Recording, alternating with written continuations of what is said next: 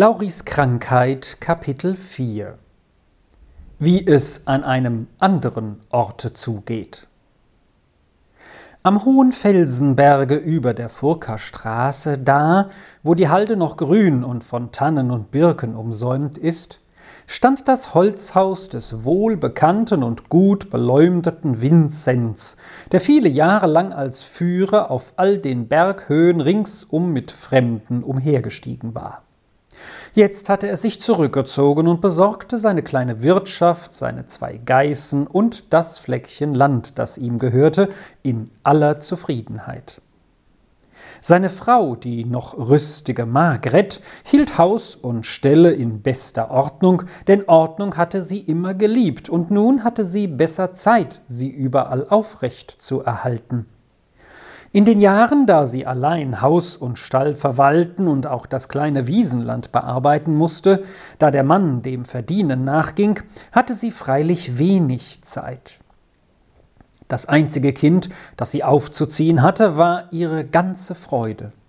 Für seine Bedürfnisse zu sorgen, dazu war ihr keine Zeit zu früh oder zu spät.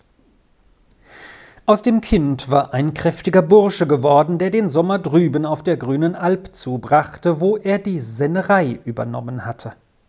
Vinzenz trat aus seinem Geißenstall heraus, wusch sich an dem kleinen hölzernen Brunnen die Hände und auch das Gesicht, denn seine Frau nahm es mit der Sauberkeit sehr genau. Dann trat er ins Häuschen und in die Stube ein, wo ihn das Abendessen erwartete. Es sah einfach, aber einladend in der Stube aus, und was auf dem Tisch stand, hätte manchem Lust machen können, sich hinzusetzen und mitzuhalten. Neben dem großen Krug voll schäumender Milch lag das runde Schwarzbrot, und auf einem Teller glänzte ein frischer, goldgelber Butterball. Komm, Probier ein Stück von der Butter, Vinzenz, sagte die Frau, indem sie sich neben ihm auf der Bank hinter dem Tisch niedersetzte. Es ist doch brav von unserem Bub, dass er so gute Butter macht. Es kann einen schon freuen, dass es ihm auf seiner Sennerei so gut geht. Bei uns ist es freilich leer geworden, gerade so, als sei alles ausgestorben, seit der Bub fort ist. Das hast du heute schon dreimal gesagt, bemerkte Vinzenz trocken. Sag einmal etwas Neues. Pah! Man sagt eben heraus, was einem am Herzen liegt, und dass ich den Buben nicht mehr um mich habe, macht mich halt traurig. Es gibt auch nicht viele, die eine solche Lücke hinterlassen wie er. Wer ist da draußen?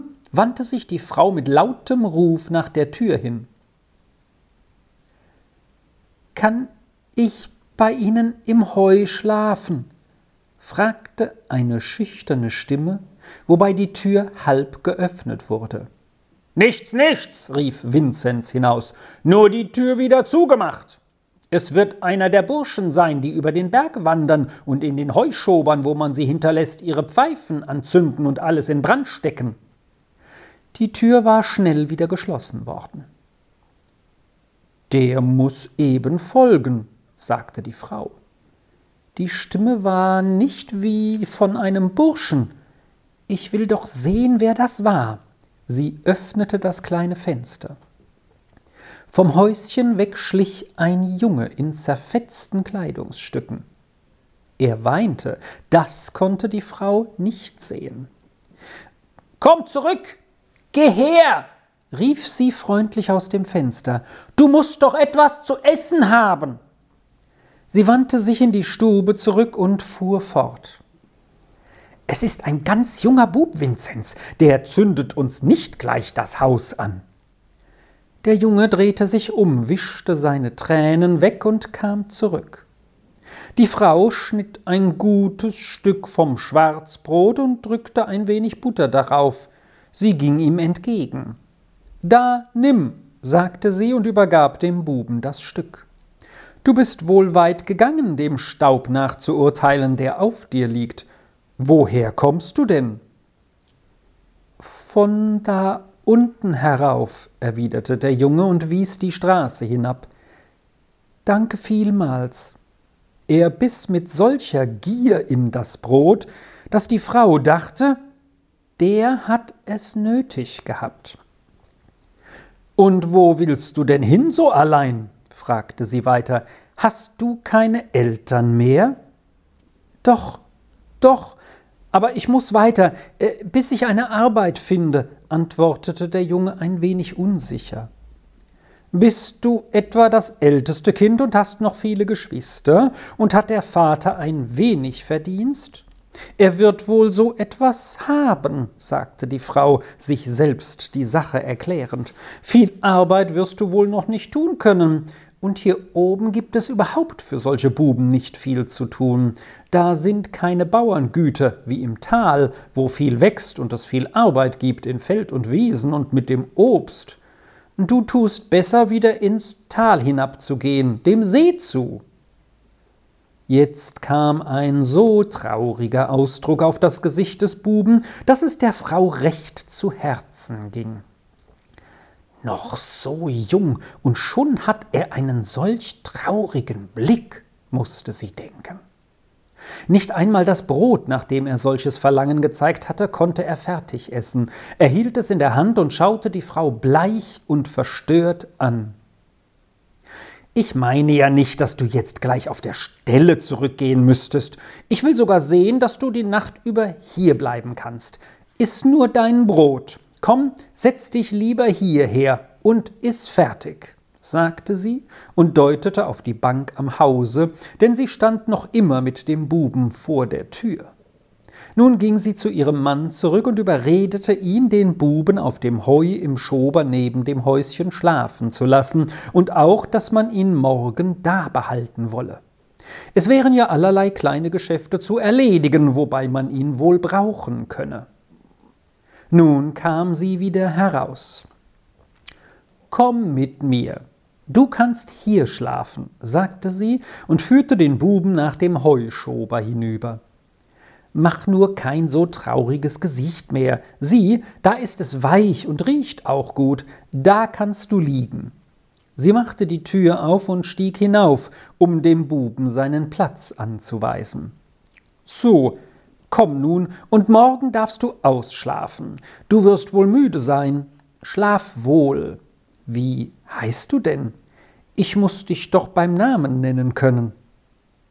Lauri, war die leise Antwort. Es war, als wage er es nicht, seinen Namen zu nennen. Sei nicht so scheu, du bist unter einem guten Dach, antwortete die Frau und klopfte dem Buben freundlich auf die Schulter. Morgen wirst du wohl munterer sein. Am anderen Morgen hatten Vinzenz und seine Frau geruhsam ihr Frühstück eingenommen, und jedes schickte sich an, seiner friedlichen Tätigkeit nachzugehen. Erst wollte Margret nach dem Buben sehen, der sich noch nicht gezeigt hatte. Sie ging hinüber und stieg auf den Heuboden. Da lag der Junge noch in tiefem Schlaf. Sie schaute auf das Kindergesicht. Eine tiefe Falte durchfurchte die Stirn, als ob ein großer Kummer sie gebildet hätte. Man ist wohl hart mit ihm umgegangen, da er so früh den Jammer auf der Stirn trägt, sagte sich die Frau, und tiefes Mitleid ergriff sie. Vielleicht hat er keine Mutter mehr. Man muss gut mit ihm sein. Freundlich legte sie unter diesen Gedanken ihre Hand in die seinige. Lauri fuhr erschrocken hoch und starrte die Frau an. Warum erschrickst du denn so? Ich meine es gut mit dir. Komm mit mir, sagte Margret freundlich. Hast du gemeint, ich wolle dir etwas zuleide tun? Nein, aber ich habe geträumt, es sprenge ein Hündlein an mir hoch und schlecke mir die Hand, antwortete Lauri und schaute weiterhin ängstlich drein. Das wäre doch auch nichts Furchtbares, meinte die Frau. Geh mit mir. Du bist vielleicht vor Hunger und vom vielen Laufen ein wenig aus dem Geleise gekommen. Sie nahm den Buben mit hinüber und setzte ihm ein Becken mit Milch und ein gutes Stück Brot dazu vor. Lauri aß und trank stillschweigend und schaute nicht ein einziges Mal vom Tische auf. Margret sah ihm aufmerksam zu. Sie hatte schon Kinder gesehen, die übel behandelt worden waren, aber wenn diese in freundliche Pflege gekommen waren, tauten sie auf und sahen einen auch mit freundlichen Blicken an. Vielleicht war der arme Bub zu lange in schlimmer Behandlung gewesen und brauchte Zeit, um seine Verschüchterung zu überwinden. Er hatte etwas an sich, was der Frau gefiel. Wenn er die große Falte glättete, konnte er gewiss recht einnehmend dreinschauen mit seinen blauen Augen. Die Frau nahm sich im stillen vor, den Buben ein paar Tage bei sich zu behalten. Es kam ihr zu traurig vor, dass er gleich wieder auf die Straße hinausgestoßen und vielleicht da und dort von den Leuten hart angefahren werden sollte. Mit der Zeit würde er wohl auch auftauen, dachte sie. Komm, du kannst mir ein wenig helfen, sagte sie, als er sein Frühstück beendigt hatte. Ich denke, du wirst wohl lieber einen Tag oder zwei bei uns bleiben, als gleich wieder weiterzuwandern, ohne recht zu wissen, wohin? Ja, bestätigte Lauri, aber auch nicht ein leiser Freudenschimmer war in seinem Gesicht zu sehen. Margret ging mit ihm nach dem Gärtchen, wo er das Unkraut jäten konnte, während sie da und dort an den kleinen Blumenstöcken etwas zu ordnen oder wegzuwerfen hatte und dann im Gemüseäckerchen nebenan herumhantierte. Dann und wann richtete sie eine Frage an Lauri und erhielt ein Ja oder ein Nein zur Antwort. Weiter kam nichts. Dann beobachtete sie den Buben wieder, wie er seine Arbeit verrichtete. Er schaute nicht davon auf. Ohne Pause zog er das Unkraut aus dem Boden, doch ohne Eifer, ohne Leben, so wie ein altes Männlein seine Arbeit tut, weil etwas getan werden muss, gleichgültig, was es ist. Was war nur mit dem Buben? Margret fühlte ein tiefes Erbarmen mit ihm. Sollte ihm kein fröhlicher Kindersinn mehr beizubringen sein? Hatte er diesen vielleicht nie gehabt? Sie musste an ihren eigenen Buben denken, wie anders ging es zu, wenn dieser neben ihr arbeitete. Eine Viertelstunde lang rupfte und riss er Unkraut mit einem Eifer, als müsse alles auf einmal aus dem Boden heraus. Dann streckte er die Nase in die Luft und guckte aus nach Vögeln und den Bäumen und den Wolken und fing an zu pfeifen und zu singen, so dass das Echo in allen Bergen erwachte und herüberklang, und auf einmal war der Bub wieder an seiner Arbeit und warf ganze Haufen von Unkraut übereinander. Ja, das war ein anderes Leben in Witzli. Plötzlich stieg ein Gedanke in Margret auf. Ja, sicher, das könnte dem armen Buben helfen. Was an mir liegt, will ich für ihn tun. Später ging Margret nach der Küche. Den Buben ließ sie an seiner Arbeit. Vom Küchenfenster aus konnte sie ihn gut beobachten und tat es auch. Er fuhr in seiner Tätigkeit fort wie vorher, aber jetzt, da er allein war, stieß er von Zeit zu Zeit einen tiefen Seufzer aus. Margret hörte das wohl von ihrem offenen Fenster aus. Als Vinzenz zu seiner Mittagssuppe hereinkam, wurde auch Lauri zu Tisch gerufen. Komm, setz dich da neben mich, sagte Margret freundlich zu ihm, und Gott segne dich. Lauri schaute nicht auf und setzte sich schweigend hin. Du brauchst doch nicht in deinen Teller voll guter Erbsensuppe hineinzugrollen, als wäre er voll Sauerampfer, sagte Vinzenz ärgerlich. Danke du deinem Herrgott dafür und iss mit Freuden, das ist besser. Lauri antwortete nicht und schaute noch ein wenig tiefer in seinen Teller. Wo willst du nun hin, wenn du morgen von hier fortgehst? fragte Vinzenz nach einer Weile. Weiter, antwortete Lauri scheu. Ja, das glaube ich. Ist das ein Dickschädel? Murmelte Vinzenz.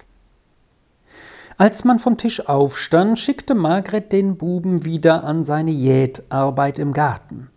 Sie meinte, er würde dann gerade bis zum Feierabend schön fertig damit. Sie selbst hatte im Hause zu tun. Bevor dann aber am Abend Vinzenz heimkehrte, rief sie Lauri herein, gab ihm sein Abendbrot und sagte, er solle nur gleich schlafen gehen, sie wolle ihn morgens früh wecken. Dann machte sie den Tisch zurecht, so dass alles aussah wie immer, und setzte sich auf die Bank, um den Mann zu erwarten.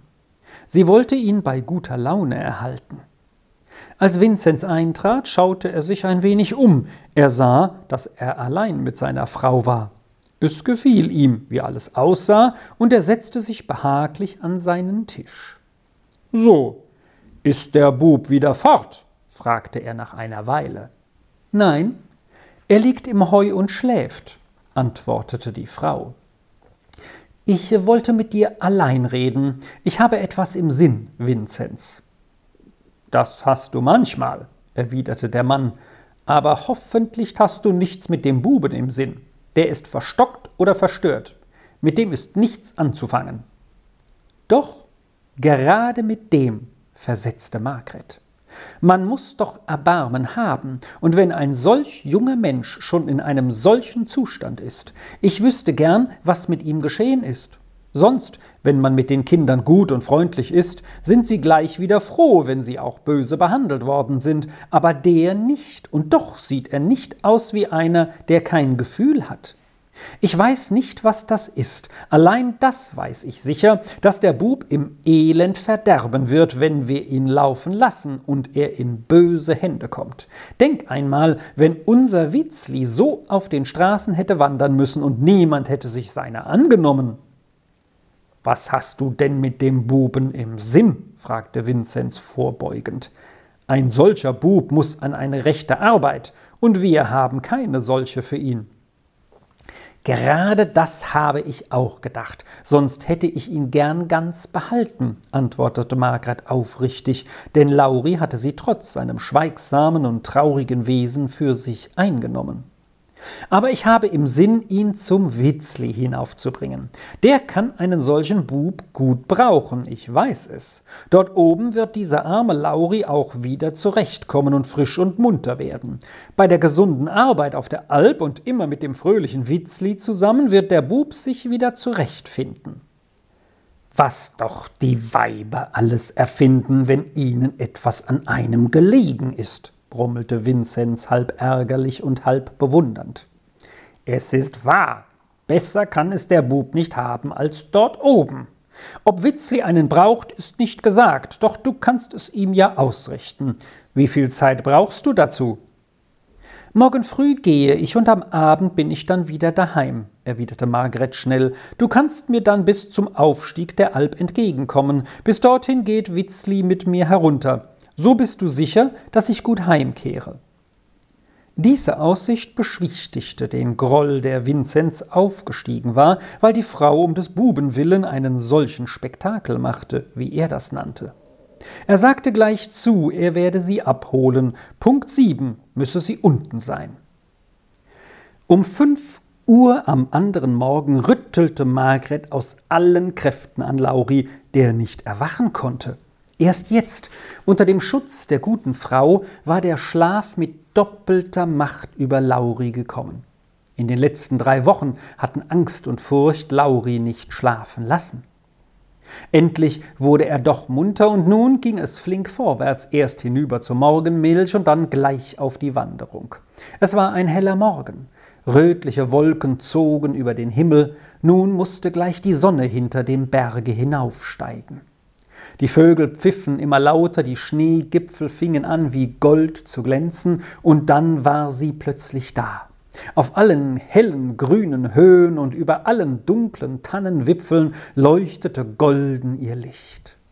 Sieh, sieh dort, Lauri, wie prächtig die weißen Blumen an dem großen Felsen glänzen. Siehst du, wie schön? Es ist, als wäre frischer Schnee darauf gefallen, aber es sind Blumen. Lauri schaute wie gebannt nach dem Felsen. Plötzlich rannen ihm Tränen über die Backen, er wischte sie schnell weg. Sind das Narzissen? fragte er dann. Nein, nein, dort gibt es keine Narzissen, antwortete Margret. Es sind weiße Steinnelken. Geld, die sind schön. Obgleich Lauri die Tränen heimlich hatte wegwischen wollen, hatte Margret sie doch gesehen. Ein sonderbarer Bub ist doch dieser Lauri, musste sie wieder denken. Da hätte ich meinem Witzli alle Blumen im ganzen Land zeigen können, sie hätten ihn nicht zum Weinen gebracht. Eher hätte er so laut gejauchzt, dass man es bis zum Gotthard hinüber gehört hätte. Eine Weile ging sie noch in ihren Gedanken dahin, dann bemerkte sie Lauri, nun will ich dir sagen, wohin wir gehen. Siehst du die grüne Alp dort oben und die braune Hütte mitten darauf? Dort ist mein Sohn als Sen, zu dem gehen wir. Du kannst eine Zeit lang bei ihm bleiben und ihm allerlei helfen. Du wirst es gut haben. Gehst du gern dort hinauf? Ja, bestätigte Lauri, ohne aufzuschauen. So sei doch nur auch ein wenig fröhlich, nun wird es dir doch gut gehen, ermunterte Margret, wobei sie den Buben freundlich mit der Hand nahm. Ich kann nicht, kam die Antwort mit halblauter Stimme heraus. Jetzt fing das Steigen an. Bis die Alp erreicht war, musste es immer steiler hinaufgehen. Das konnte man sehen. Margret sprach nicht mehr, sondern stieg stetig voran. Lauri folgte ihr auf dem Fuße. Endlich waren sie auf der letzten Höhe angekommen. Siehst du dort? Ich kann den Witzli schon erkennen, rief die Mutter und ihr Gesicht glänzte vor Freude. Siehst du, jetzt eben kommt er unter die Hüttentür. Mit neuer Lust stieg die Frau hinan, so rasch, dass Lauri recht laufen musste, um nachzukommen. Jetzt hatte der junge Sen seine Mutter erkannt. Er stieß einen lauten Freudenruf aus und kam ihr entgegengerannt. Witzli war noch nicht neunzehn Jahre alt, aber fest und breit gewachsen und mit seinen hellen, lustigen Augen, dem roten, frischen Gesicht und den runden, festen Armen, an denen die Ärmel des Hemdes bis oben hin umgekrempelt waren, sah er aus wie lauter Leben und Gesundheit. Grüß Gott, Mutter, rief er in heller Freude. Du hast doch sicher von allen Menschen die besten Gedanken. Noch gestern Abend habe ich gedacht, wenn ich doch nur dies und jenes der Mutter sagen könnte, und jetzt bist du schon da. Etwas Besseres hätte dir gar nicht in den Sinn kommen können. Ich bin gern gekommen, Witzli, antwortete die Mutter und betrachtete herzlich ihren Sohn. Es ist mir, als sei die Zeit noch nie so lang gewesen, wie seit du fort bist. Heute hatte ich nun auch einen guten Grund heraufzusteigen. Ich bringe dir hier einen Buben. Du hast ja gesagt, du wärst manchmal froh, einen zur Hand zu haben. Geh, Lauri, grüß den Sen, das ist mein Sohn. Lauri hielt seine Hand hin und grüßte, schaute aber gleich wieder auf den Boden. So, das ist recht, dass du kommst, und die Augen darfst du hier oben schon auftun, sagte Witzli. Hier oben ist niemand zu fürchten. Komm in die Hütte, Mutter, gleich werde ich mit dem Käsen fertig. Das trifft sich gut, nur den letzten Streich muss ich noch geben. Mach nur, mach nur alles in Ruhe, ich muss erst ein wenig verschnaufen, antwortete die Mutter. Sie trat in die Hütte und setzte sich auf den sauberen Stuhl am Tisch. Lauri wies sie an, sich auf dem Dreibeinstühlchen niederzulassen. Noch einmal steckte Witzli seine bloßen Arme tief in den Kessel und rührte mit aller Macht den sich festigenden weißen Brei. Derweil schaute die Mutter ringsum durch die Hütte und hatte im stillen ihre Freude an der Sauberkeit des Milchgeschirrs und aller Töpfe und an der schönen Ordnung in der Hütte. Trotz seiner Arbeit sah Witzli wohl, wohin die Augen der Mutter blickten. Ja, Geld, Mutter, auch wenn du nicht da bist, halte ich doch gute Ordnung. Das hättest du wohl nicht gedacht, fragte er lächelnd. Du hast mich genug zur Sauberkeit gezwungen, als ich ein Bub war, jetzt gefällt es mir selbst nicht anders. Als Witzli nach einer Weile mit seiner Arbeit fertig war, trocknete er seine Arme von oben bis unten mit dem sauberen Tuch, das an dem Nagel hing. Dann kam er zur Mutter heran, um sie noch einmal recht zu begrüßen und in seiner Hütte willkommen zu heißen. Die Freude darüber lachte aus seinem ganzen Gesicht. Jetzt wollen wir essen, Mutter, äußerte er dann. Aber diesmal hast nicht du gekocht, sondern ich. Nun wollen wir sehen, wie es dir schmeckt. Dann holte er einen Teller mit schneeweißem Ziegenquark herbei, stellte frische hellgelbe Butter daneben, und zuletzt kam noch der junge Käse auf den Tisch, der wieder so weiß war, als hätte ihn noch nie eine Hand berührt. Das sah alles so sauber und appetitlich aus, dass die Mutter mit rechter Lust daran ging, und das Lob, das sie dem Sohn für seine Küche spendete, kam ihr von Herzen. Freilich, das frisch gebackene Brot, das du mir mitgebracht hast, gehört dazu, Mutter, äußerte Witzli, wobei er tief in sein gutes Stück biss. Du sollst wissen, wie froh ich bin, wenn der Küher, der hinuntergeht, mir wieder eins von dir mitbringt. So gut habe ich es nicht immer. Dann lasse ich mir sonst eins heraufbringen, so ist es oft sauer. Manchmal habe ich auch gar nichts mehr als dürre Krusten, doch ich werfe diese dann in die heiße Buttermilch, dann geht es. Nun wollte die Mutter, dass Witzli wüsste, wie gern sie ihm jede Woche eins der runden selbstgebackenen Brote schickte, wenn sie nur könnte, jedoch der Küher komme ja selten, und sonst ginge niemand auf die Alm hinauf. Sie hätte ihm auch schon gern andere Dinge geschickt. Einiges hatte sie nun selbst mitgebracht, was sie für ihn genäht hatte. Witzli musste es sich ansehen und ihr sagen, was er bei der nächsten Sendung am besten brauchen könne.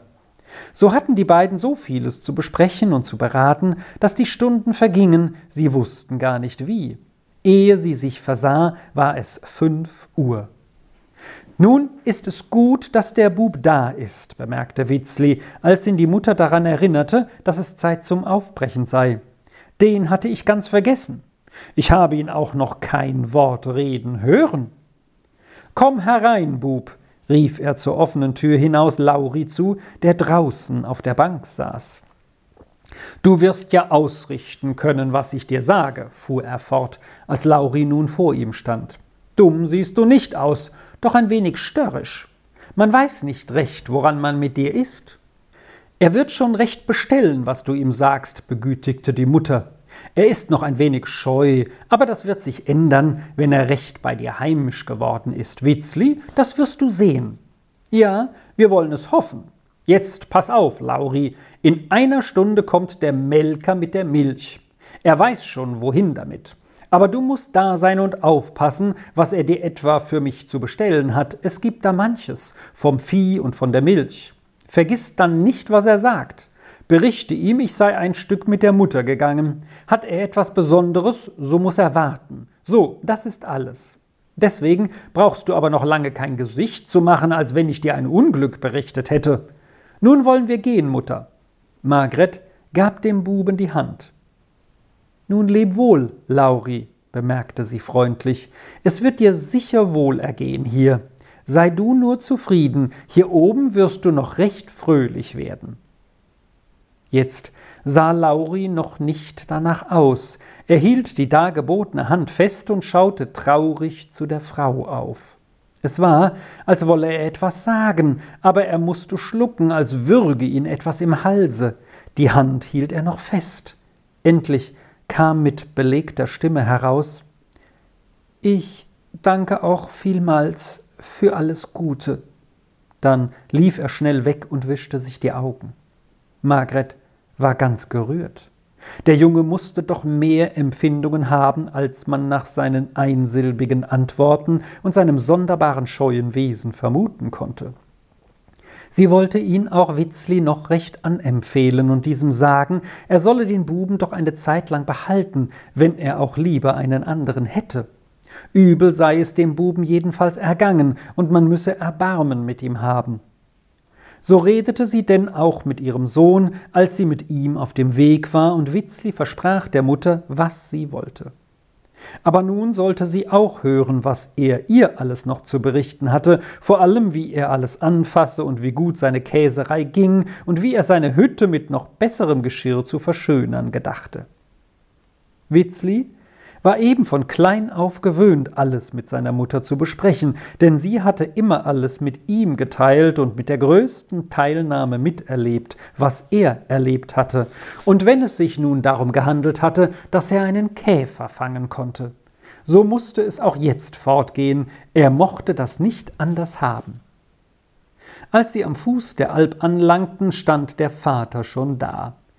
Er war zeitig gekommen und mit immer größeren Schritten hin und her gegangen, denn er traute der Sache nicht recht und wusste nicht, ob die Mutter auch Wort halten werde.